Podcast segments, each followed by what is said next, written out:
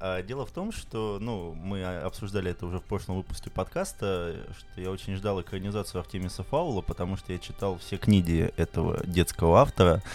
И после того, как мы записали выпуск, через день я посмотрел кино, оно оказалось вот настолько отвратным, что я написал где-то на 16 тысяч знаков статью про это. То есть, ну, я прям хотел там огромную вот эту самую страшную статью, где я полностью там разбираю все по кусочкам. Потом я понял, что это все, знаешь, вот эти кейки-фанаты, там типа, нет, у него же там психопат, вот это все. Нет, это так не работает. Я сократил до 8 тысяч и отправил в редактуру знакомому. А через два дня он мне просто присылает, говорит, Олег, эта статья полное говно. Что, впрочем, не было сюрпризом Да, что, впрочем, не было полным все. А, и он, и он мне ее переписал. Я смотрю на эту статью, я понимаю, что она мне тоже не нравится, и я удаляю нахуй вот эту статью, и просто пишу, что фильм говно 0 из 10, потому что я даже написать про это не мог. Мне кажется, это единственный фильм, про который я не смог вообще ничего даже написать внятного. Не, ну то есть я мог написать там на это на 16 тысяч, но это вот такие э, реальные отвратительные звуки, но я так и не понял, каким образом Дисней за 125 миллионов собрали такое дерьмище. Слушай, для тех, кто в танке, объясни, вот это Артемис Фаул, это типа серия детских книг, вот как про сыщиков, что ли, такие были тоненькие или что это? Нет, это большие произведения, где-то по 400-450 страниц каждая. В каждой там есть своя особенная история. Ну и знаешь, это вот из той, как бы из той породы фэнтези, когда ребенком ты читаешь это интересно, когда ты читаешь взрослым, это больше похоже на какой-то такой бешеный сюрреализм. Ну вот, как я рассказывал, то, что там гномы, наркоманы и так далее, и это, ну, как бы все впечатляет. Ну ладно, в принципе, этот текст Олегов и другие его тексты вы можете прочитать на нашем телеграм-канале. Там очень много текста и есть что почитать. Ну и также можете попинать Олега за его грамматические ошибки. А, Мало, что мы пинаем. Нет, кстати, у меня вот так получилось, что э, я так понимаю, то ли в понедельник, то ли вторник мне прислал Илья просто вот разгромный, знаешь, вот текст, когда он сказал, Олег, ты либо пиши нормально, либо иди, ну, туда. Потом на следующий день мне присылает Маина и говорит, Олег, ты либо пиши нормально, или иди туда. И вечером мне пишет, а ты написал с одной L, а надо с двумя. Не, ну... Я, и у меня, знаешь, в конце дня такой легкий дымок. Легкий дымок. Что там, не Харлан Эллисон, на этого? Да. Ты уже с ошибками имя свое пишешь, я так понимаю. Да я уже близок. Два, два Элса. Два Л в имени Олег. Нет, это Харлан Эллис про этот град обреченных, который Фэл. Не, это не Харлан Эллисон. Харлан Эллисон это фантаст. Я как раз об этом хотел сказать. Да? А, понял, ладно. Это Уоррен Эллис. А, да, слушай, Трансметрополитен написал и красавчик, все, что уж там. Да, проблемки, проблемки.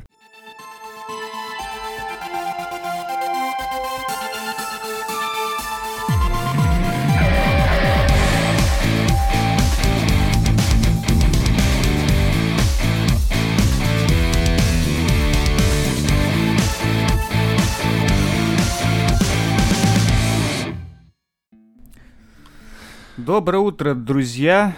Сегодня вы слышите новый выпуск подкастов «Плотные Бон Ивана», и мы здесь встречаемся в какой? 16. 16 раз. Э, как обычно, Александр Леонтьев я, рядом со мной этот. Олег Вознесенский. Будьте любезны, да? И с нами снова незримо явствует как бы некоторый соведущий Шрёдингера под кодовым именем Сайп. Да, привет. И что у нас? Сегодня мы обсудим книгу Алексея Поляринова «Центр тяжести». Ну, я полагаю, все успели прочитать, да? Ну, кто-то послушать. Ну да, послушать. Такой, да. Снова этот марафон, да, до 5 утра. И я ненавижу всех, кто приложил руку к этой книге. Особенно чтеца. Не мог на второй скорости почитать нормально. Ну, собственно, начну, наверное, с... Не, не, на самом деле... Да. На самом деле, перебью тебя, извини. Mm-hmm. Я заметил интересный эффект, что когда долго очень слушаешь на второй скорости, то оно становится ну, обычно медленным, как, как будто обычно. То, мозг, то мозг ну, ускоряется уже так. И мне, мне интересно, какая максимальная скорость возможная, чтобы можно было еще разобрать, что говорят. Вот. Мне кажется, просто тут порог становится там, когда ты не успеваешь мысль эту переварить. Ну, то есть она как Ну, бы ты знаешь, доходит, когда но... первый раз вторую скорость включаешь, уже кажется, что ты не можешь это сделать. М. А потом э, оказывается, что это вполне медленно. Понятно. Нет, я просто слушаю где-то на полтора, потому что я хочу вот эти вот эм- эмоции чтеца все же, ну, слушать. То есть мне важно еще то, как он это проговаривает, потому что есть определенные аудиокниги, которые сделаны, скажем так, с любовью. То есть есть вот такие информационные, когда ты вот прям получаешь информацию из, ну, как бы саму книгу. А есть вот сейчас вот я слушаю Миза, и, мне кажется, львиная доля обаяния этой книжки именно идет от чтеца, который вот там круто прочувствовал вот эту вот психоз этой женщины, и вот прям это, это очень сильно ощущается, это круто. Могу сказать, что я могу быстро читать текст глазами, но И быстро забываю. при этом э, я не успеваю его как бы в голове обработать. То есть я поэтому стараюсь себя прям намеренно сдерживать, и, э, ну, вчитываться в, э, в слова. Возможно, с аудиокнигами есть такая же проблема. Ну, думаю, не для того... Ну, я не так много их, не так много их наслушал. а, Тебе еще Поэтому предстоит. сложно сказать. Но мне- на самом деле мне нравится, как начитан Поляринов. А, Там даже некоторые главы ну, зачитаны разными чтецами. А, то есть понятно. Там, а, там, где герои женщины, там у них женщины читают, где мужики мужики, и, и даже там, насколько мне известно, их несколько. По- Попахивает сексизмом. Все. Ну, попахивает. Ну, я имею в виду, что хорошо начитано. Я бы сказал, что скорость, ну, она не настолько вредит этому. То есть, я думаю, что это привычка. Ну, Теперь она из-за вас явно развивается. Особенно, знаешь, такие марафоны. Мне так кажется. А, Ну, да. Давай тогда смотри, я предлагаю начать с себя, наверное. Я могу сказать, что с Поляриновым я познакомился исключительно благодаря его подкасту, в который, по-моему, до сих пор всего три выпуска. Четыре. Четыре, да? Четыре выпуска. Ну ладно. А, Я просто нашел по ключевому слову киберпанк, это третий выпуск, где он просто отлично рассказывает про ну, предпосылки возникновения этого литературного жанра. М. Мне очень понравилось, как он все это смонтировал и рассказал. Особенно тот факт, что он э, использовал не заезжие книги, романы, там, ну, и, э, обычные примеры, ну, пресловутых, там, Гибсона, Селлинга и компанию, а копнул глубже, и вот э, благодаря ему я купил э, книгу эту, господи, забыл, забыл. Вы знаете, он так смотрит на меня, как А, будто я Мак- сейчас. Макэлроя. Книга называется «Плюс». Это тоже такая в некотором роде классика постмодернизма э, вместе с Пинчином. Вот, и до подкаста я об этом авторе вообще не знал. Ну, не сказать, чтобы я сильно интересовался как бы этим течением, но тем не менее. И очень за это ему благодарен. Вот, а потом уже после того, как я послушал подкаст и мне понравилось, как он все это рассказывает, я решил почитать его книги. Вот такое мое краткое знакомство с этим автором. А, ну, тогда у меня было чуть более интересное, скажем так, знакомство. В первый раз я узнал о Поляинове, когда я читал отзыв на книжку «Семь убийств» про Гаванну, про Боба Марли, вот этот вот там, где который леопард и волк. Вот здесь тоже там каких-то семь быстрых убийств, не помню точно. И меня поразило, насколько уебанстве он написал свою статью про то, как там это такая экзистенциальность, это озера, в которых плавает многие метаморфозы. Я такой думаю, какой-то мудак. А потом я начал читать «Бесконечную шутку» Дэвида Фостера Уоллиса и узнал, что он переводчик. То есть Ну, он один из один из, да. их там двое, да. После этого я посмотрел с ним интервью, где он рассказывает, как это было, ну, то есть как это было вообще переводить такую огромную книжку. Помимо этого он еще э, переводил «Лужок черного лебедя» Дэвида Митчелла, ну и книгу Оливера Сакса «Музыка филия». Но для него это больше как хобби. А так он больше занимается тем, что он пишет статьи в те же самые Гойки, Афишу, Полин там и так далее. А, и... Э, Кстати, кстати, да, насчет Полин, это именно там издалась книга Макэлроя плюс. М. э, называется Полин Пресс издательство. И, собственно, у них достаточно интересный сайт, который, э, ну, там классные, короче, статьи о э, американской, там, ну, по британской частично культуре э, с акцентом на постмодернизм. М, понятно. И, соответственно, потом я уже посмотрел с ним несколько интервью, и меня очень порадовало, что человек, который переводит бесконечную шутку как хобби и пишет романы, и что его основная, ну, как бы деятельность, которой он занимается на фрилансе, это дизайн этих аквариумов. Это прям было очень мило. Это так, знаешь, э, его немножко роднит, роднит с Питером Мотсом. Он тоже там биолог, этот подводный или какой-то там по образованию. Ну да, это приятно. Ну чё, Сайп? Ты познакомился как... А у меня все... А у меня, все проще. Увидел, Са- Саша сказал, давай прочтем. Я такой, ну давай прочтем. Не, ну на, на самом деле я про Поляринова услышал, наверное, умор. Я не помню, в подкасте или в ее телеграм-канале она писала про него. И, наверное, про конфликт его с э, украинской переводчицей, забыл ее фамилию, А, есть, которая занимается переводами Гибсона. И там у них какая-то своя отдельная переводческая драма, у, издательская, я бы сказал. Слушай, это не та, которая переводила, господи, забыл, какой-то, ну, который, помнишь, э, самый худший перевод, ну, ну, приз получила книга его. То ли Zero History, то ли другая, не помню точно.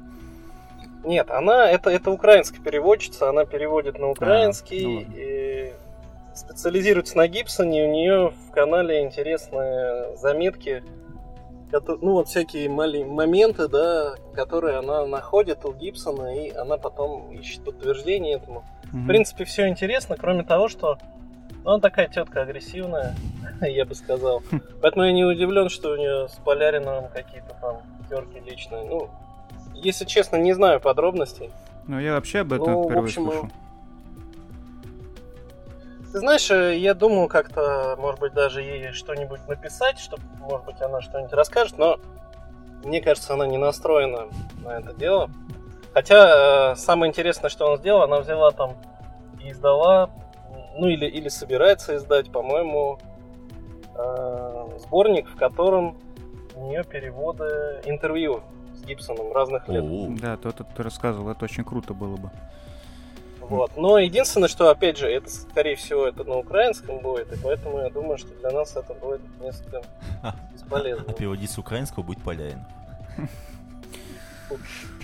Ну, вот, Это, это было прикольно, я думаю, да.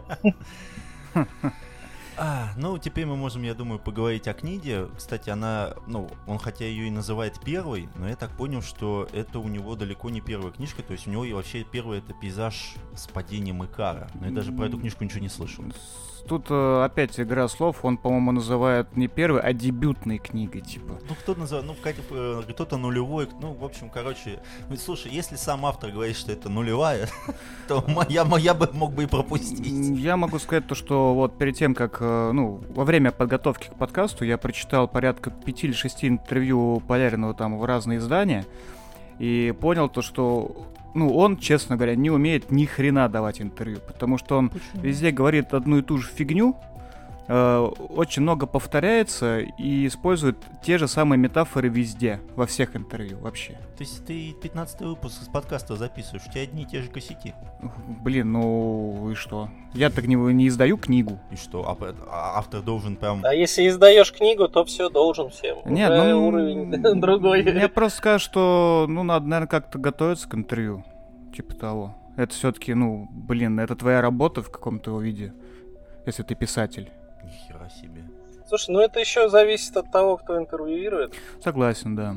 Ну, то есть, вот понимаешь... М- м- может такое случиться, что человек сможет, э, так скажем, рас- раскрутить интервьюируемого, и будет очень интересно. Ну, Тут вот или вопросы могут быть реально, может быть, даже не совсем по теме, но которые это, раскроют. Со- знаешь, да, согласен. это знаешь, вот как есть два, по сути, блога. Это «Книжный чел», YouTube-канал, и там вот есть тоже интервью с Поляиновым, и оно просто отвратное. Но мне просто не нравится сам интервьюер. И э, тот, кто держит Фаланестер, э, фамилия... Фаланстер, я не помню. А, то есть э, человек, который директор Фаланестера, который создал Гойти этот Медиа. Гойти Медиа. А, И есть еще интервью у него на еще не поздно. И ты понимаешь, что это два совершенно разных человека. То есть вот там, где еще не поздно, где они разговаривают о книгах там 19 века, как правильно читать, что нужно делать. И книжный чел, в котором он говорит, а выйдет ли чтение из э, обихода? Он такой, ну, ребят, какие тупые у вас вопросы? Ну, ладно, тут я как бы еще ставлю свои 5 копеек, наверное, после обсуждения книги, потому Понятно. что они плотно перекликаются. Хорошо, ну давай тогда про книгу. Ты первый. Наверное, да, я... Нет, ты прочла первый, по-моему. Ну, Нет. я всегда... Я Давай, давай, ты рассказывай. А, во-первых, ну, там какой сюжет? То, что молодые журналист, хакер, художница живут в Москве и как могут сопротивляться наступлению дивного нового мира. Это официальная аннотация. Ну, я их просто обожаю. То есть, ну, если ты это читаешь, это можно убиться. А, вот что тут можно сказать? Алексей создал достаточно крепкую историю, в которой смог ну, так, более-менее сохранить баланс между жанрами, которые ему, кстати, приписываются той же самой аннотации, то, что у него там и роман, и триллер, и семейная история, и киберпанк, там, и что-то так далее. Но, по сути говоря, вот перед нами он сделал вот жизнь одной семьи то есть, которая, то есть, где каждый читатель, он сможет найти себя. То есть, там вот есть мать, которая живет только будущим, отец, который там в себе разочаровался, и два брата, которые абсолютно друг от друга отличаются, но в то же самое время они являются, можно сказать, лучшими друзьями. А, ну и сестра еще. Ну да, и сестра у них тоже есть. Но мне очень понравилось, что каждая история, она ну, достаточно разная. А все сюжетные ниточки, они в конце все же заплетаются вот в этот единый сюжет. И он сделал все очень компактно. То есть вот такую историю, которую он рассказал, я помню, есть трилогия Марининой, называется «Трилогия вечных», а, там, где тоже вот происходит, ну, более-менее это похожая ситуация, жизнь одной семьи. Но там это все рассказывается в трех томах по 600 страниц. Ну, то есть у Поляйного, во-первых, видно, что человек умеет работать с языком. То есть ты когда читаешь, у тебя нет спотыкания. То есть это... И в то же самое время он понимает свои силы, и я зная, что он переводил э, «Бесконечную шутку» и зная, что он любит великие американские романы, я очень боялся, что меня вот эти вот ждут вот эти вот монструозные конструкции слов, типа, что это там, я не знаю, там, если ты увидишь отсылку к, к скульптуре там 7 века, то в пятую ночь нечетного месяца тебе высветится двухзначный код, который там читается слева направо, который слово юх. Ну, как бы, ну, блядь, это нормально в этих американских романах. Но очень много проблем в этой книжке, мне так кажется, потому что ни один персонаж мне вообще не запомнился. Ну, то есть э, все типажи мы видели, вот, мне кажется, в любой книге. Ну, никакого киберпанка там нет. Но это, мне кажется, и не нужно. А сюжет мне показался достаточно предсказуем. То есть ты вот где-то к середине, ты уже вот начинаешь понимать просто вот все. Вот как бы ты понимаешь, куда это идет, к чему это поведет, и даже, ну, там, типа, э, что они там куда-то уедут, и, возможно, кто-то из них умрет. Ну, не более того. А, и, конечно, большое количество, мне кажется, слишком тупых отсылок.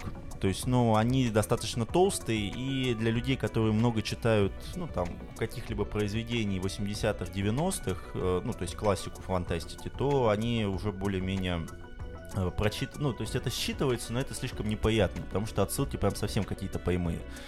Но в чем есть самый главный плюс?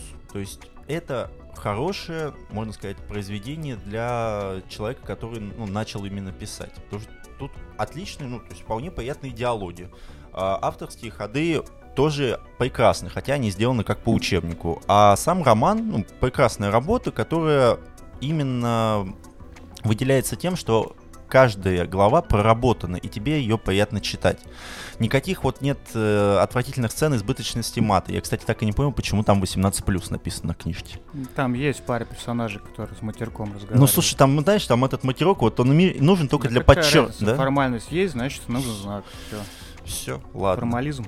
Хорошо. Мне так кажется, что это приятный роман, и что у Поляринова может получиться лучше, потому что задатки видны у него хорошие. Я считаю так. Итога. Читаем? Итога? Читать, И... не читать? Читать, конечно. Принято, ладно. Че, Сайп, твое мнение, пока ты не отвалился там со своей Сахары? А в это время он потеет. Я потею, причем я говорю, уже краешек солнца уже светит. Он как это... Аракис, Дюна. Я как этот, как его... Дракула. Как сыр тут плавлюсь в микроволновке. А он еще выключил двигатель, и постепенно температура повышается. Да. Эм, что, что сказать? Ну, мне, если честно, это не... Ну, как сказать? Наверное, это, конечно, целиковый роман, но мне он больше понравился, наверное, как несколько рассказов таких. Есть, вот э, да. Это такая куча, куча фрагментов, и некоторые из них прямо отличные, я бы сказал.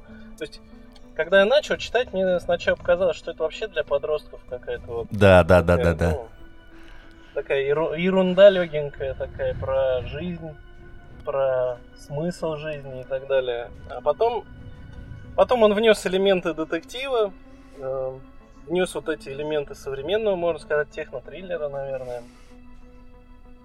В принципе, стало это все интересно э, читать, то есть я как бы включился в процесс. Э, Ну, я не знаю. э, Наверное, да, наверное, там многовато прямых отсылок, если говорить о таком взрослом читателе, который ждет, наверное, более тонкой подачи материала. Здесь есть много, наверное, даже как цитат почти, что вот особенно когда начинается политическая часть, Ну это да. где декла- декларируются различные постулаты, которые автор, скорее всего, считает э, ну, близкими себе, наверное. Мне на самом деле было бы интересно узнать, насколько, насколько это по его детству написано, да, то есть в каком герое он больше всего от- отразил самого Да, себя, вот если, это если да. это вообще было. И, или, например, он абсолютно все это придумал. Но если честно, мне кажется, что он это не придумал, это его переживания, потому что довольно они четко и правильно описаны. Да, вот Все вот эти проблемы, Вот с которыми вот здесь, вот здесь я согласен. Почему? Потому что а, есть вот эта вот книга «Краткая история семи убийств», где человек пишет о гетто. И он пишет это настолько коряво, ну, то есть там типа ниггеры, motherfucker, моча и так далее. Но это вот в это не верится. А здесь, ну, во-первых, то, что он сам из далекой глубинки, то есть это у него и в биографии написано. И он это все так отлично описывает, что ты в это веришь. Ну, то есть ты веришь, что они там переехали, у них проблемы, этот дедушка, который вот проявляет фотографии и просит его описывать их, потому что он потерял зрение. И ты вот в это начинаешь верить. Это так же, как у того же нашего любимого Стивена Кинга. Мне кажется, здесь это то же самое. То есть а, он проработал все эти темы, и читатель верит тому, что он написал. То есть, может быть, это даже не так важно, как бы его эта история или нет. Главное то, что он поработал с материалом и со всеми данными. И поэтому у тебя не возникает чувство, что это все какое-то не настоящее. Ну, он же сам в интервью упоминал, что, ну, по крайней мере, первая часть книги, вот, про детство в рассвете, вот это, э, это автобиографическая часть, по сути, потому что Ага. Вот э, то, как он убегал там через лесополосу от э, одноклассников, которые его хотели там бока намять, это все реально было, причем было гораздо жестче, то есть в книге он все это смягчил. И он об этом рассказывает в интервью. Ну, как бы я, я, в отличие от тебя, не видео смотрел, а просто читал. Мгм. Вот, поэтому, мне кажется, очень много вещей там автобиографичных. Ну, тогда это все объясняет, почему это очень, я бы сказал, очень хорошо написано. Я говорю, вот эти вот все переживания этих героев, эти взаимоотношения детей с родителями, эти травмы, которые они, в общем-то, получили из-за этого развода, ухода отца там и так далее. Да, ну, Я думаю, что, как это, он, он, наверное, в принципе, весь вывод сам сделал в эпилоге книги, в которой, когда, когда он как бы обращает, когда один из э, героев обращается к матери и про- говорит про рукопись, про то, что он это все дело дописал, это я, я думаю, что он это обращается почти что к читателю Мгм. или к издателю на коленях. с таким вот утверждением, что вот все-таки смог, хотя не знал, как закончить. Он там, собственно, так и пишет. Я не знаю, как закончить, но вот как бы получилось вроде как. Ты знаешь, меня это больше всего раздражает, потому что он в каждом интервью, в каждом, он обязательно говорит то, что главное мое качество, типа ценное, которое позволяет мне писать, это доводить все дела до конца. Это вот в каждом есть Это- обязательно. Так это цитата, которая, которая там э, принадлежит матери, которая не может доводить дела до конца. И поэтому. Ну, я думаю, что это глубоко личный роман. э, Даже если он э, пытался, может быть, от этого отойти, все это дело ну, про его лично-персональное внутреннее, да, там, жизнь авторскую. Ну да, такую. потому что... О том, что он, что он реально переживал. Вот я думаю, что да. Ну просто потому что... Надеюсь, да. его не изнасиловали, как одну из героинь.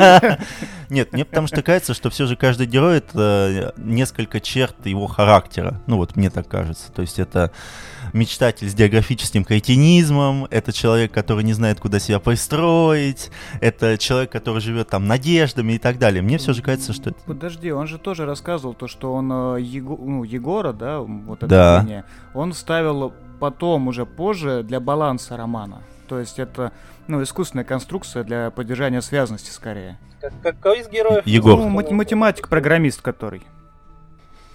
Ну, он, он, собственно, наверное, бо- наиболее плоский там, поэтому да. Ну ладно, твое резюме, что? Норм или зашквар? Я думаю, будет зашквар, скорее норм. Э, стоит ли читать?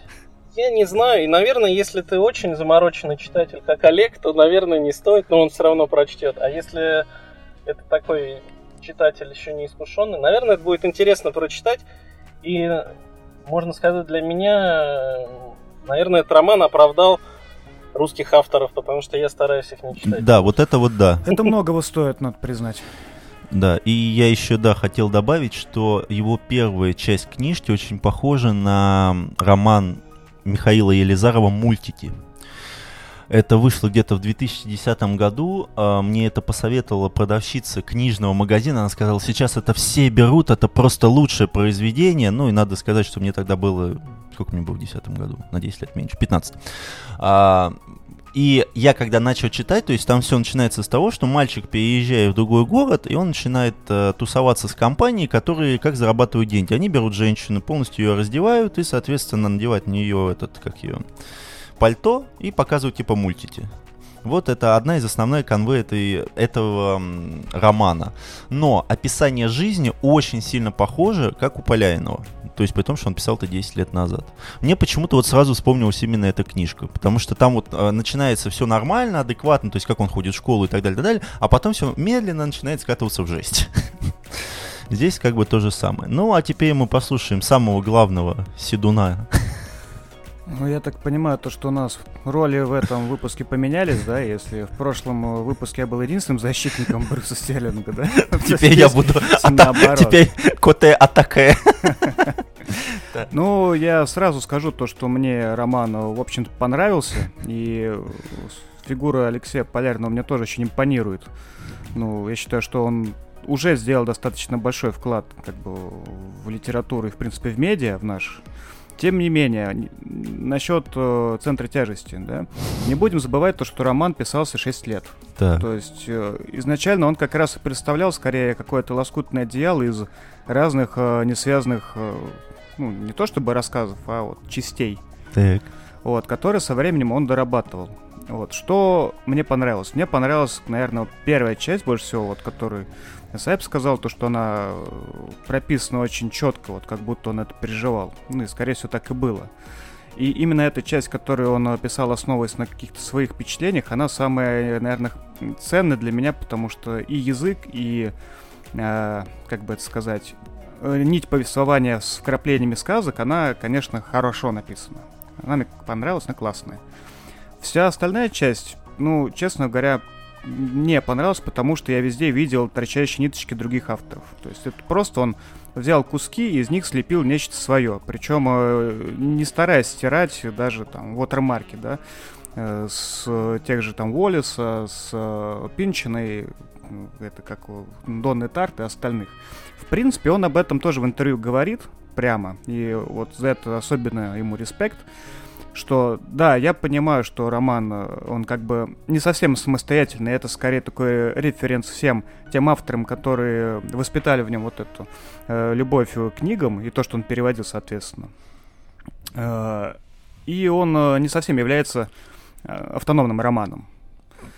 Вот. Тем не менее, он так все это хорошо сделал, то что я очень надеюсь, что следующая его книга, ну, у него есть еще, сколько там, 20 килограмм слов или что-то такое? Ме- меньше двух килограмм ну, слов. Ну, что-то такое. Книга достаточно толстая, сборник эссе. Вот я, признаюсь, еще не успел его прочитать. Вот такая, вот такая она толстая. Да? Ну, не сильно. Ну, понятно. Ну, для эссе это как бы хороший размер. Полтора сантиметра, если что. Вот. Почему вот. я вспомнил про Настю Ну, это эссе, это не художественная литература. Вот. И поэтому я очень надеюсь, что следующая книга его будет э, гораздо более самостоятельной и глубокой. Э, и я думаю, он сможет это сделать. Вот. Возвращаясь э, к центру тяжести. Да. Ну, опять же, вспоминая то, что перед этой книгой я прочитал э, еще Гномона не так давно, да который тоже заказ. является ну, антиутопией или утопией, как посмотреть. Так. И по сравнению с этой книгой, ну, конечно, там мне кажется, понимаешь, гномон... Некорректно, наверное, сравнивать. Мне кажется, во-первых, гномон побольше, мягко скажем, в этом плане. И он немного рассказывает другую историю. Э, не в этом дело. Там тоже есть ряд персонажей, так. которые... Как это называется-то? э, по принципу водоворота, да, то есть сначала пишется о каком-то одном персонаже, потом о втором, о третьем, и они потихонечку переплетаются, чем ближе к концу книги, все быстрее быстрее растет динамика повествования. Ну, это ну, это ж не, не уникальный прием. Я думаю, сейчас много где-то. Не-не-не, это, это совершенно банальный прием. Это я даже, ну, я не об этом говорю. Я говорю о том, то, что в такой структуре повествования важно очень детально и достаточно изощренно прописывать все вот эти э, нити повествования, неявные, да, которые связывают героев, которые после прочтения ты их осознаешь разом. То есть поначалу ты их не замечаешь, а потом, когда ты осознаешь, ты такой, типа, вау, вот, вот это было круто, надо, наверное, еще раз перечитать уже более внимательно. Ну, ты понимаешь, о чем я говорю, наверное. С надеждой, с надеждой на устах. Очень, очень. Ну, смотри, у Гибсона что-то такое же было в его неромансе, да, когда идут разные э, персонажи, да, а потом они вот объединяются, и мы понимаем, что... У Гибсона, у Гибсона, понимаешь, с Гибсоном вообще невозможно будет сравнивать это, потому что у Гибсона там сильное преобладание самой формы, особенно если читать в оригинале. Я, ну, скажем так, естественно, там тоже использован прием, когда куча героев и разных отдельных событий, как в клипе, да, там нарезано, а потом это все соединяется в конце. Поэтому это сейчас мы можем любое произведение взять, и, наверное, там в большинстве случаев так и будет происходить. Поэтому ну, нет, я бы не стал это сравнивать именно так. Нет, тут вопрос того, как подается экспозиция. То есть, допустим, как в том же самом нейроманте, но будем честны, что тебе экспозиция подается все же, ну, немного не так, и она очень фрагментарна. И она уже больше раскрывается... Ну, в, нейроманте нейроманте так герой не раскрывается, и в нейроманте вообще нет таких да, я пон... Э, духовных да, переживаний, ладно, ладно. которые здесь. Я некорректно выразился, ну просто наиболее такая близкая книга, которую мы бы читали. Uh, ну, не знаю, можно Гиперион взять, например, да, отчасти. То есть там семь разных, да, по-моему, персонажей. Ну, блядь, Но... ну, блядь, оно, сука, там 1400 страниц, ёб твою мать. Ну, какая разница? Я мне, мне кажется, мне кажется, что Полярина вообще с фантастами не надо сравнивать. Ну, это... Я бы его сравнил, я бы его сравнил, если говорить, в принципе, по жанру, наверное, больше с каким-нибудь Уэльбеком. Хотя это не, не комплимент Уэльбеку.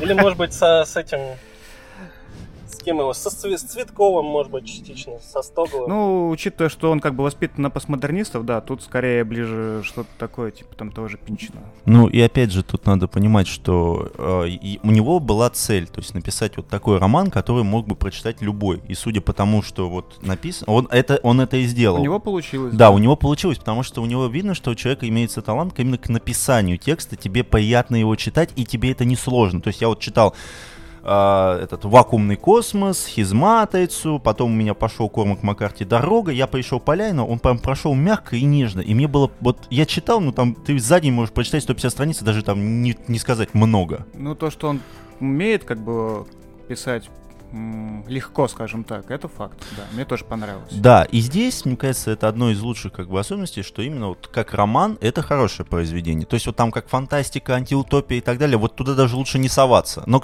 я понимаю, мне кажется, это неправильное позиционирование ну, людей, опять которые... меня не совсем понял. Я не говорю, что это фантастика или что-то такое. Я говорю о том, то, что все те романы, которые он использовал, ну, я имею в виду, когда он переводил что-то или читал ну. сам и восторгался авторами, он все это э, взял и перенес в свой роман. Нет, блядь, там там вот эти отсылки, ну там даже не помню, там какая-то машина называлась Уильям Гибсон или как? Ну да, механизм распознавания. А то, что начинается в середине... А, ну да, а вот то, что начинается в середине, вот эта херня под названием там «Бычьи сердца», надписи на стенах, ну как бы отсылки к Бэнкси тоже, ну, а, а, они прям видны не то, что невооруженным глазом, только единственное, у него такой не, он Кричат, не, да, он просто не, ну, а, собственно, у него один из подкастов про стрит-арт, поэтому ну, конечно, я думаю, что, да, я, скажем так, он, он, он, естественно, он вставил в роман все, что ему интересно, да. но если говорить о перспективе, можно только надеяться, что ну, понятно, что он тоже молодой автор, можно сказать, наш современник. Да. И тут еще надо, ну, тоже надо... я думаю, что, что в следующем романе, если это будет именно художественный роман, единственное, что ему нужно, это, конечно, перестать пытаться впихнуть не Ну, вот это да. И мне еще кажется, что мы как бы излишне сильно подготовились. Ну, потому что мы изучали его интервью, мы послушали его подкасты, мы посмотрели там пару видео, мы, я, мы почитали его переводы, его, ну, переводы книг, которые вот он делал, ну, книг, mm-hmm. которые он переводил. И мы просто набросились на него всей сворой, потому что мы знаем, чем он руководствовался. Слушай, получается все равно гораздо лучше, чем Стерлинг, к которому мы должны были готовиться, а в итоге не готовились. Нет, ну... Забили на ногами и просто укакали. Как и в Нижнем Новгороде осталось только на бильярдный стол наложить. Хотя вот, вот, хотя вот э, просто как-то абстрагируясь от, даже от нашей записи, да, э, так. если просто говорить про прослушивание аудиокниги, ну, Стерлинга, ну, просто невозможно слушать. Я реально, реально мучился. Здесь это просто как вот как тебе читать, было легко слушать. Мед в уши Я даже был за, заинтересован, я реально заинтересован да. это дело Ну, опять же, у Стерлинга мы, как и говорили в прошлый раз, это все же больше такие наброски, это вот первые шашки, и, э, ну, он, он, он весь угловатый. Вот, вот этот роман, вот именно с, как с Хизматрица, он весь угловатый, это понятно. У Поляйного все же уже все обточено, профессионально, все льется, глава в главу перетекает, все хорошо. А, знаешь, вот... Есть ты все-таки решил до Стерлинга добить просто сейчас, только еще сильнее, еще ниже. Простите. Да, кто-то хотел вроде оправдать даже немножко Стерлинга в следующем выпуске. Слушай, ну как комплимент Поляринову, я после прочтения, ну вот прослушивания Поляринова, я не хочу помогать Знаешь, оказалось все не так плохо, как мы сначала обсуждали, да? Я вот что еще могу про книгу Алексея сказать, то что вот как раз та первая часть, которую я хвалю, который мне очень нравится. Мне очень жалко то, что э, те механики, которые он там использовал, использовал, в частности, вот сказки, да, у него очень хорошее воображение, он умеет это преподносить. Да. А, мне очень жалко, что он это не использовал в второй половине книги, вот в серьезной части. То есть, возможно, мог, могло бы получиться что-то типа некого там ну, не хочется говорить магического реализма, да, но что-то такое более интересное, типа как Евель пишет или там, не знаю, Вандермеер, вот типа а, того. Вот знаешь, мне еще это пугало, потому что в одном из, ну, какое-то тоже интервью он рассказывал, что сталкивался с определенными проблемами, ну, как и любой писатель. То есть ему там нужно было развить персонажа, а он не знал, куда mm-hmm. это развивать, или там не знал, как продолжить. И он говорит, что я вот ну, прочитал там 3-4 американских романа, прочитал Уоллиса, и я понял, что можно это обходить каким-то образом. Ну, вот э, помнишь, когда вот там было где-то в конце, когда AH просто сливалась на и единички. Вот mm-hmm. у него там был, были поемы, когда он там делал примечания и так далее. Я вот перед тем, как начать читать, я когда увидел вот в этом интервью, после коротких интервью с подонками Уоллиса, это меня очень сильно ужасало. Но мне так кажется, что он просто, опять же, впихнул слишком много всего, и он множество поемов впихнул, и он не захотел повторяться. Вот ты сказал по поводу сказок, и он как бы вел этот поем, но он не продолжил его развитие. Ну, да. Ну, сами, сами сказки-то, они же, по-моему, встречаются еще и там где-то за середину. Да, да. Они, просто, они встречаются регулярно. Просто да. у, уровень вплетения уже не такой. Да. Но на самом деле, если вот мы сейчас чисто заговорили про приемы, мне единственная вещь, которая мне не понравилась, это вот эти вот псевдоинтервью без вопросов. Oh. И еще, наверное, обращение героев между собой там, да, то есть это как будто бы они там все Это, да. Я, если честно, мне, мне это не очень прием понравился. Это как знаю. у Олиса, это как у Хантера Томпсона. Э, у них вот есть такое, и но понимаешь, что у Олиса это может быть там две главы таких. То есть, когда у тебя есть идет огромная прямая речь, наверное, ну вот на две страницы, и вот, знаешь, жирным написано «вопрос». Вот это вот он взял оттуда, это вот прям чувствуется. Я потому что э, читал перед этим книги Олиса, и я могу точно сказать, откуда он это взял. А там тоже сами вопросы опускаются? Да, да, да, да, да, в том-то и дело. То есть там написано просто жирным, ну, жирным слово «вопрос». И ты такой «спасибо». Ничего не понимаю. Нет, но у Поляйного в этом плане все гораздо лучше. Ну, то есть э, его ты понимаешь. То есть тут как бы он может тебя немного этим раздражать, но ты не теряешь канву сюжета. Ну, тут может быть э, такая, такой прием связан с тем, то, что ну, в более серьезных, взрослых, тяжелых книгах, да, там э, это использовано для э, некоторой вариативности трактовки ответа. Угу. Вот. Но не в этом случае. То есть, ну, может быть, он просто этот прием использовал не там, где нужно. Ну да. И ну, он его, наверное, использовал для того, чтобы, как, как сказать, дать отсылку. Ускорить, возможно, подачу событий. Может быть. Сделать более, более скоростными.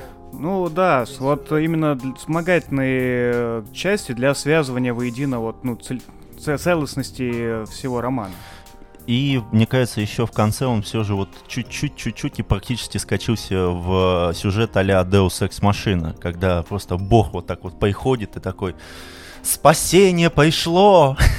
Ну, мне, кстати, вот эта часть как бы с этим, с Боткиным, да, э, с одной стороны, мне это развесистая клюква не очень понравилось, ну, ну потому что, ну, тебя прям тычут из э, книги вот Да, бывает. слишком банальными вещами, а с другой, она просто так тоже написана легко и, в общем-то, красиво, что да. ты ей это прощаешь. Не-не, в этом плане все нормально. Я, ну, а, он вот, он не скатился туда, но, знаешь, ты уже был близок к тому, что вот сейчас вот как вот в старых сериалах Тайцатор поедет свыше, главный герой на него сядет и улетит в счастливое будущее.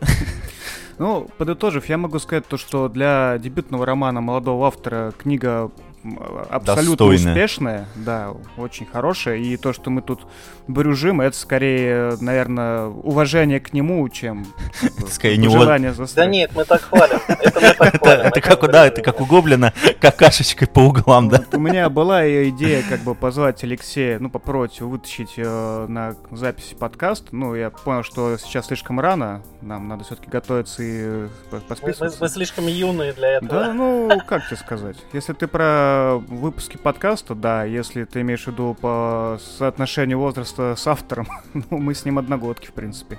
Да, да, да, да. Вот. Что, что еще обиднее? Почему же обиднее? Ну, Потому что у него уже дебютная отличная книга, а я статью не могу дописать. а я ничего не говорил про это. Ну, как, А ты что-то еще собрался статью какую-то давить? до гномона я никак, гномон не могу дописать, это свой несчастный. Уже пять раз Когда переписывал. это слово исчезнет? Когда слово гномон исчезнет? Не знаю, лексикона? никогда, никогда. Оно слишком древнее. Я его, я его прочту, назову тебе. напишу. Сделаю отдельный выпуск. Отдельный выпуск, где буду говорить, что думаю. Отлично, ловлю на слове. Ладно, ну, в общем, я тоже рекомендую для прочтения эту книгу. Да. Вот, А я если думаю, то, да, что не пожалеете, она небольшая, быстро читается. В любом случае, вы получите какое-то удовольствие. и все лучше, чем Зулиха открывать Ой. глаза. Да. Ладно, Алексей, спасибо вам за книгу.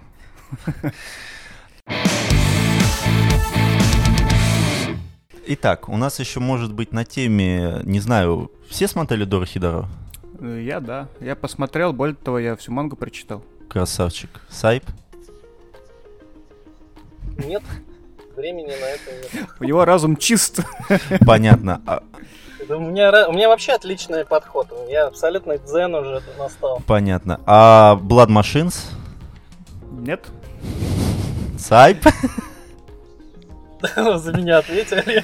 Ну смотри, у нас уже 43 минуты. Я предлагаю, возможно, немножко поговорить о киберпанковской манге, которую мы... А, И, понятно. наверное, на этом мы закончим сегодняшний выпуск. Ясно. А, Смотри, я просто нашел где-то два или три дня назад а, с фанзона статью «Пять киберпанковских комиксов, которые стоит прочитать». Мгм. Они там упомянули «Техносвященники», «Инкал», а, «Трансметрополитен», Мгм. «Бедущий по лезвию 2019», не знаю, что это Мгм. такое, буду честно, и. «Токийский призрак».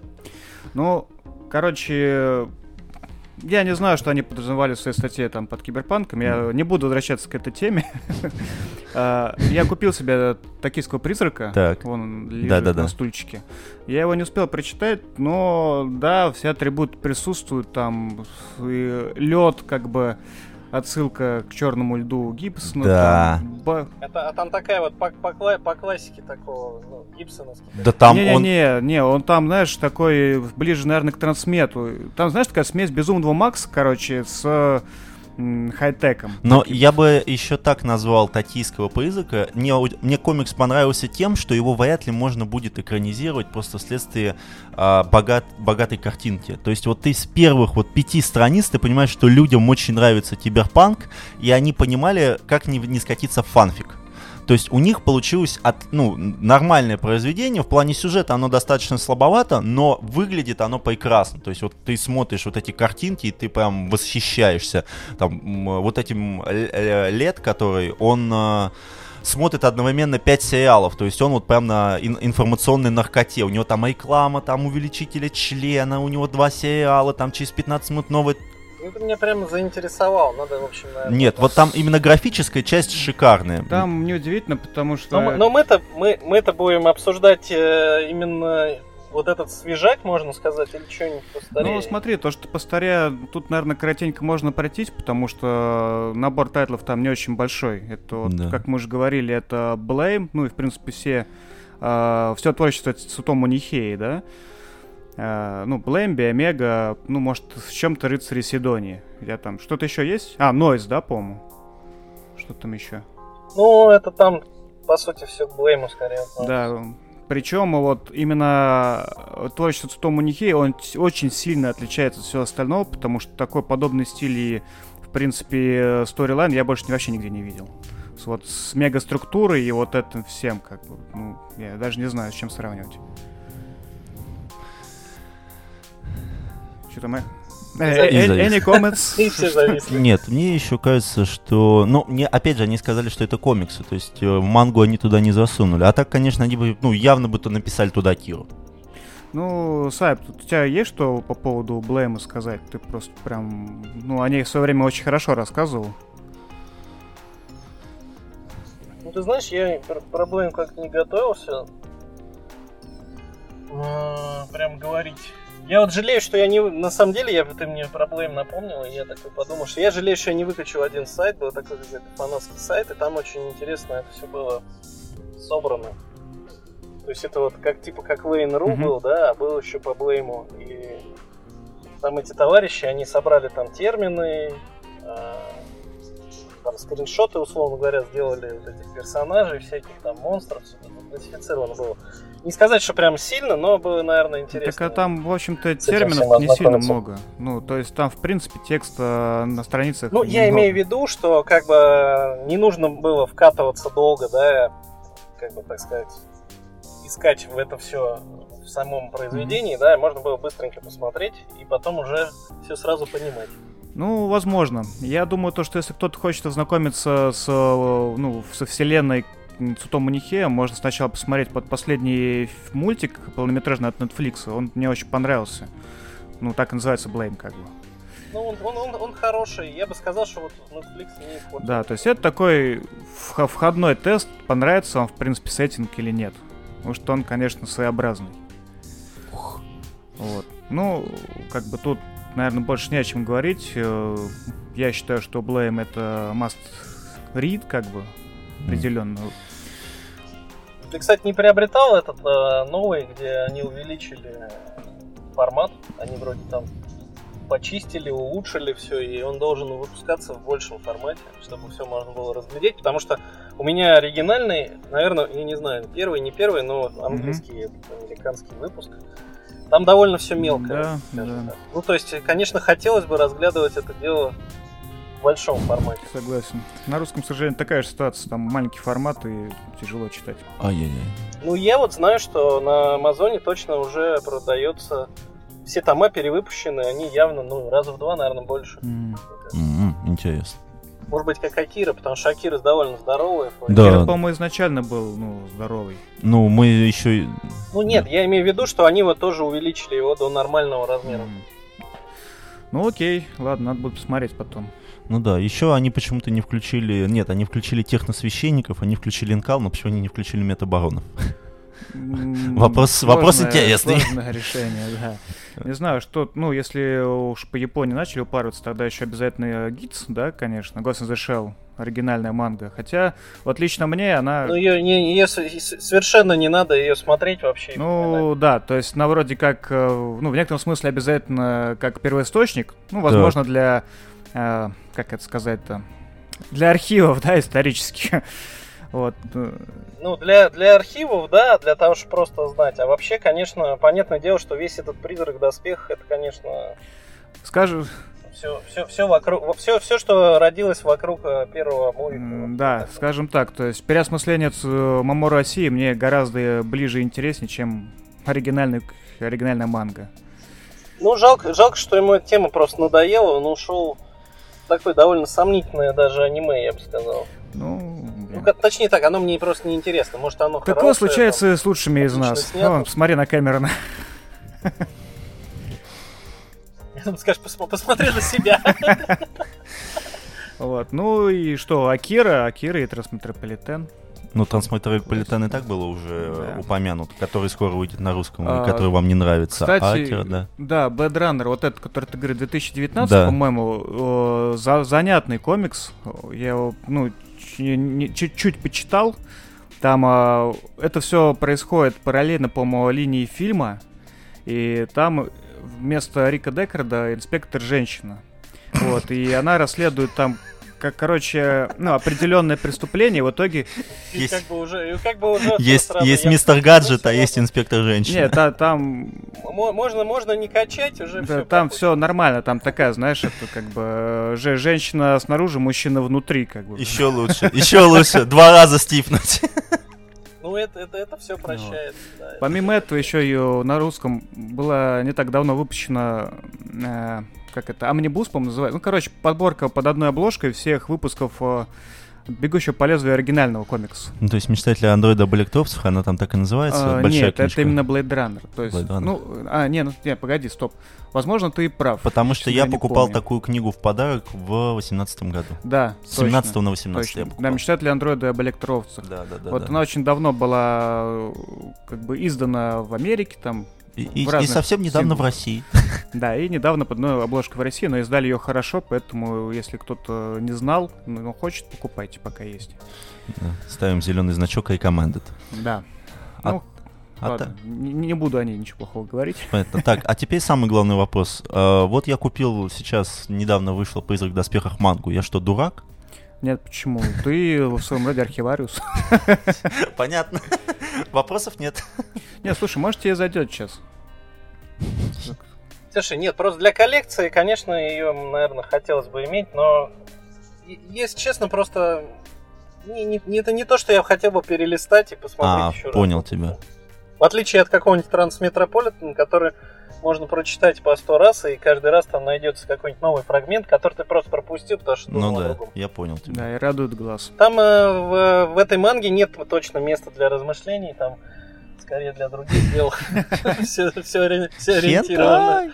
Простите. Вот, а из комиксов я прям даже не знаю, что так особо выделить-то. Да, мне кажется, вот это основные, ну, опять же, потому что не так много Есть хорошего. вещи, типа вот э, Жуй, Чу, э, комикса. Там сейчас на русском три тома вышли, достаточно объемных. Там показано интересное, как бы будущее, интересное развитие событий, где есть какая-то экологическая катастрофа, есть э, совершенно интересные, э, как это, отряды полиции, которые, например, выявляют контрабанду курицы настоящей, потому что курица стала э, как это называть, деликатесом и как А. за- запрещенным мясом, чуть ли там, что-то типа такого. Так, Вот, а главный герой, он э, цибопат. То есть это человек, который, попробовав там, ну, я не знаю, кусочек чего-нибудь, может увидеть всю историю жизни этого кусочка. хорошо, То причем здесь киберпанк? Э, Потому что там весь мир описан очень таким странным высокотехнологичным. То есть где там э, киборги рядом с людьми, рядом там и вампиры, и цибопат, и гравикары, и, короче, все перемешано. То есть это такой, знаешь, э, немножко похоже на Инкала и Трансмет э, вот, А, понял, э, понял. в тебя. части э, разброса ярких цветов, как скажем так. Ну, то есть очень ярко. Ясно, понятно. А, по комиксам, я думаю, все. Ну, можно еще ряд притянуть за уши. Ну но нет, не надо, конечно. притягивать не надо. И я думаю, так как у нас уже достаточно мало времени осталось, я просто хотел прям очень быстренько вбросить то, что вчера я нашел игру, называется Cloud Punk, а, про таксиста в э, неоновом городе. Там она стоит что-то сейчас по распродаже 200 или 300 рублей. Три с чем-то Да. там рублей, И это, блядь, такое чувство, что я в алмазный век а, Нила Стивенсона залетел. Вот, вот, вот настолько там вот это вот прикольно. Там такие же тупые, дебильные диалоги. Как, там- где- как у Стивенсона. Ну, ну серьезно. Вот там вот, вот это вот все, вот эти длинные, вот там, э, там про то, что там есть искусственный интеллект, который, э, которому продали тело, теперь он на флешке, и там он совсем похож на собачку, там и так далее, там, и то, что, ну, то есть вот все признаки киберпанка там есть, прекрасный город, вот пиксельная графика, но она шикарнейшая, то есть там дизайнеры постарались. Скажи, там геймплей-то хоть интересный? Я вот Ты-то работаешь этого. таксистом, чувак. И все. Мне, мне кажется, там основная вещь... Это вот именно атмосфера и сюжет. Под пивко, Ага. Под пивко... Вот реально, я вчера вот катался. сел, ну, у меня был достаточно вчера жесткий день. Я сел, я полетел, ты потом можешь выйти из машины, поговорить с персонажами, найти там какие-то, ну, там пару легких задач, там, типа, найти один предмет и так далее.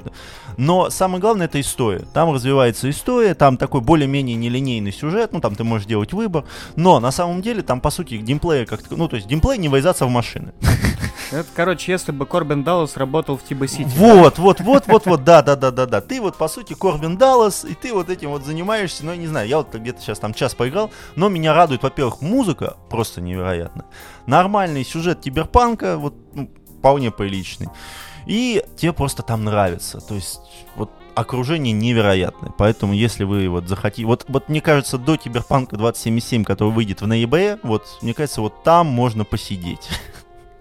У меня другая история. Ну, а зачем, ну смысл, смысл, а что там сидеть? Ну, как бы, я думаю, что поиграешь и все. Ну, я просто, кстати, я не знаю... Нас... Там же именно такой на, на расслабоне, ну, только если покататься. Но нет, не знаю, это понятно. Но я, ну вот я, допустим, я не могу сейчас уже играть по 2-3 часа, мне вот хватает часа, я... Все, пока. А вер, вертоверс ты попробовал Какой? вот этот вот? Такую бродилку, как называется? бродилку. Она, по-моему, называется вертоверс. Нет, вер... вот, которая недавно. Нет, а, не, недавно я попробовал Хандаун, это двухмерный шутер, тоже очень хороший. Ну, более-менее тоже, ну, такой даже не, не киберпанк, а такой фэнтези типа метабаронов. Вот там вот прям вот такое, там вот ты убиваешь, ну, типа, ты охотник за головами, убиваешь э, мужиков на, на боликах, и там все это в будущем. Какие вы все кровожадные, а? Да, я такой. Не, у меня тут... Ну, этот вертоверс, он больше похож на Гемини Рю, наверное. Слушай, на Гемини Рю это вообще очень, ну, такой, типа, нарративная адвентура классная. Она тоже весьма медитативная. Ну вот э, здесь единственное, что я, я сам как-то поиграл только в самое начало, потом забил, поэтому я не знаю насчет того, как там реализован экшен, да, удобно ли там, например, вот есть ли там перестрелки какие-то. А так это там, там прям все по классике, такой point and click и довольно, ну, ну как, иногда даже интересно спрятанные всякие подсказки. Ты меня сейчас прям погрузил. Там неплохо. Погрузил неплохо в пучины сделал. памяти, я вспомнил Джемини Рю, э, как я потом Снетчерс перепроходил, который на NES еще там был, или где он там, или на Сеге. А, мне кажется, сейчас песок посыпется. Ладно, у меня дру... э, другая, короче, история. Тут э, был выходной этот посередине недели. Вот. Вообще ни туда, ни сюда, блин. И я зашел в Steam и купил себе Outer Wilds игрушку. И, и, и офигел, короче. Это прям такая такая добрая, классная игра. Это, это от Монолит, которая, что ли? А Или... Я не помню от кого. Это смесь Little Back Adventure с KSP, с Kerbal Space Program. Mm. Там ты летаешь на космическом корабле, который сделан из кусков фанеры, кусков мешков и каких-то кристаллов. Ну, то есть понятно, что ни о какой серьезной типа sci-fi тут э, речи не идет.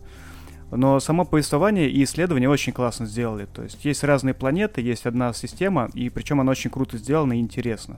Ты действительно летаешь, что-то узнаешь, и э, все это реализовано в виде метода э, как этого дня сурка. То есть каждый цикл длится типа там 22 минуты. После 22 минут у тебя Солнце этой Солнечной системы превращается в, там, сначала в красную карлика, потом в сверхновую, и всему приходит пизда. Вот. Ну и ты просыпаешься снова на старте. Но при этом твои все данные, которые ты успел надыбать, сохраняются. И в игре потом объясняют, почему это так происходит. Понятно. А вот. может тебе лучше No Man's Sky поиграть? Нет, это слишком долго. Там... Потому что эту игру можно за 20 часов, по пройти полностью. Ну, No Man's Sky, ну, а No Man's Sky ты можешь проходить 10 лет, но ты можешь заходить по 30 Я минут. Не хочу. No, no Man's Sky не Я не проходить. хочу играть в длинные. Допустим, Нет, просто я покупал No Man's Sky на старте, я знал, что там полное дно. Но что сейчас там произошло за там 2 или 3 года, я даже представить себе не я... могу. Слушай, я в него, я в него поиграл уже после того, как они подзавезли серьезно туда э, всего. Так. Она была, наверное, более играбельной, но если честно, она абсолютно все, все равно понятно. осталась никакой. Там слишком, слишком долгий крафт. Э, это как бы слишком раздражает, потому что хочется заниматься не этим. И если рекомендовать такие песочницы, то это Понятно. Subnautica. Слушай, мне не нравятся эти, мне не нравятся эти песочницы. Мне нравится Outer Wilds, потому что там нет никакого ни крафта, ничего. Ты вообще не паришься. У тебя управление, кнопки вперед-назад, лево-право. Все. Ну, с, ну с тобой-то уже, с тобой-то уже все. Ну тогда Assassin, да. Assassin's Creed, твой, и твой она товарищ. интересная. Там действительно есть интересные загадки, и которые, ну, неявно. То есть надо действительно сесть и подумать. Как типа Gemini Rue. Слушай, Outer... А, я все, я понял. Я перепутал. Знаешь, помнишь, была такая французская французская там, как его, игрушечка такая на телефон, где ограниченные ресурсы, у тебя по ходу ты, ну, э, пошаговое передвижение во вселенной происходит, и происходят события А, различные, и там она очень Я помню, жестко. да. Омега что-то там, что ли, такое. Да, я помню, что-то Омега, такое. да, где Не ты помню летишь там по, от системы к системе, и тебя постоянно, у тебя то не Ну, она, хватает. кстати, интересная была. Да, она обалденная. Кто-нибудь проходил ее до конца? Нет. Ну, вернее, мой коллега прошел. А я, А нет, я дошел до ну- каких-то создателей, мне сказали, ты молодец, все, и сказали, начинай заново, я такой, да пошли. Не, ну игра мощная. Итак, Ну, В смысле меня сбил? Что-то я хотел сказать. ну уже все. Man's Sky и этих. Тебе, короче, нравится, когда у тебя есть чистое искусство, когда ты летишь, тебе я хорошо. не люблю, когда ты должен зайти в игру и сидеть там несколько лет, чтобы что-то добиться. Хочешь такого, поиграй в If Online, как бы. Почитай 300-страничный мануал под названием «Как взлететь», как бы. Не, это, мне кажется, Elite Dangerous. Elite Dangerous отдыхает по сравнению с, с Online. Да, ладно. Я как-то поиграл месяц, по-моему, понял то, что нет, тут либо как бы надо играть всю жизнь, либо не браться вообще. Вот, и я такое не люблю. Мне нравится, зашел, под этот, э, послушал банжи на Луне там, как Пата, пата, пата, пон. В общем, да. Все, я, я понял на самом деле, вот все банжи и решили все. Там банжи была и Да, да, да, что-то такое. Да, да. да, конечно. И сапожки красные, знаешь, на голые ноги. Ясно. Ну что, джентльмены, все, есть у кого что-то сказать? Свое оправдание. Ну, еще 10, еще 10 минут, и я еще 2 килограмма. Ясно. Поэтому я думаю, нам... Абдулла, дай воды. Да. Поэтому я думаю, нам нужно закругляться, хотя тем у нас много. Наши подписчики затянули тему, что, возможно, нам нужно посмотреть что-то из классических произведений. Мы над этим подумаем. Ой, Классических произведений русской чего? литературы я думаю, что не в ближайшее время я, я не смогу. Что, мы Герцена будем писать? В лучшем случае, в лучшем. Нет, просто я представляю, что произойдет. Ну, даже если мы возьмем какое-то небольшое произведение, как я его засру, ну... Э, Друзья, я вот мы только что обсудили произведение Николая Лескова на ножах, а сейчас я предоставлю вам подборки его личных писем за 20 лет, из которых понятно, что он имел совершенно другое в виду. Вот, вот в таком стиле, да? Да, то есть единственное, что если мы будем брать что-то из классического произведения, мы прекрасно понимаем, что под это слишком большие материалы, и это будет явно не следующий выпуск, просто потому что к этому придется больше готовиться. Ну, скажем так, я не очень силен в русской литературе, поэтому мои едкие комментарии там будут, наверное, очень малочисленные. Я понял тебя. Так что вот так. А на этом все. Да, заканчиваем. Всем спасибо. До новых встреч. Все свободны. До свидания. Да, пока.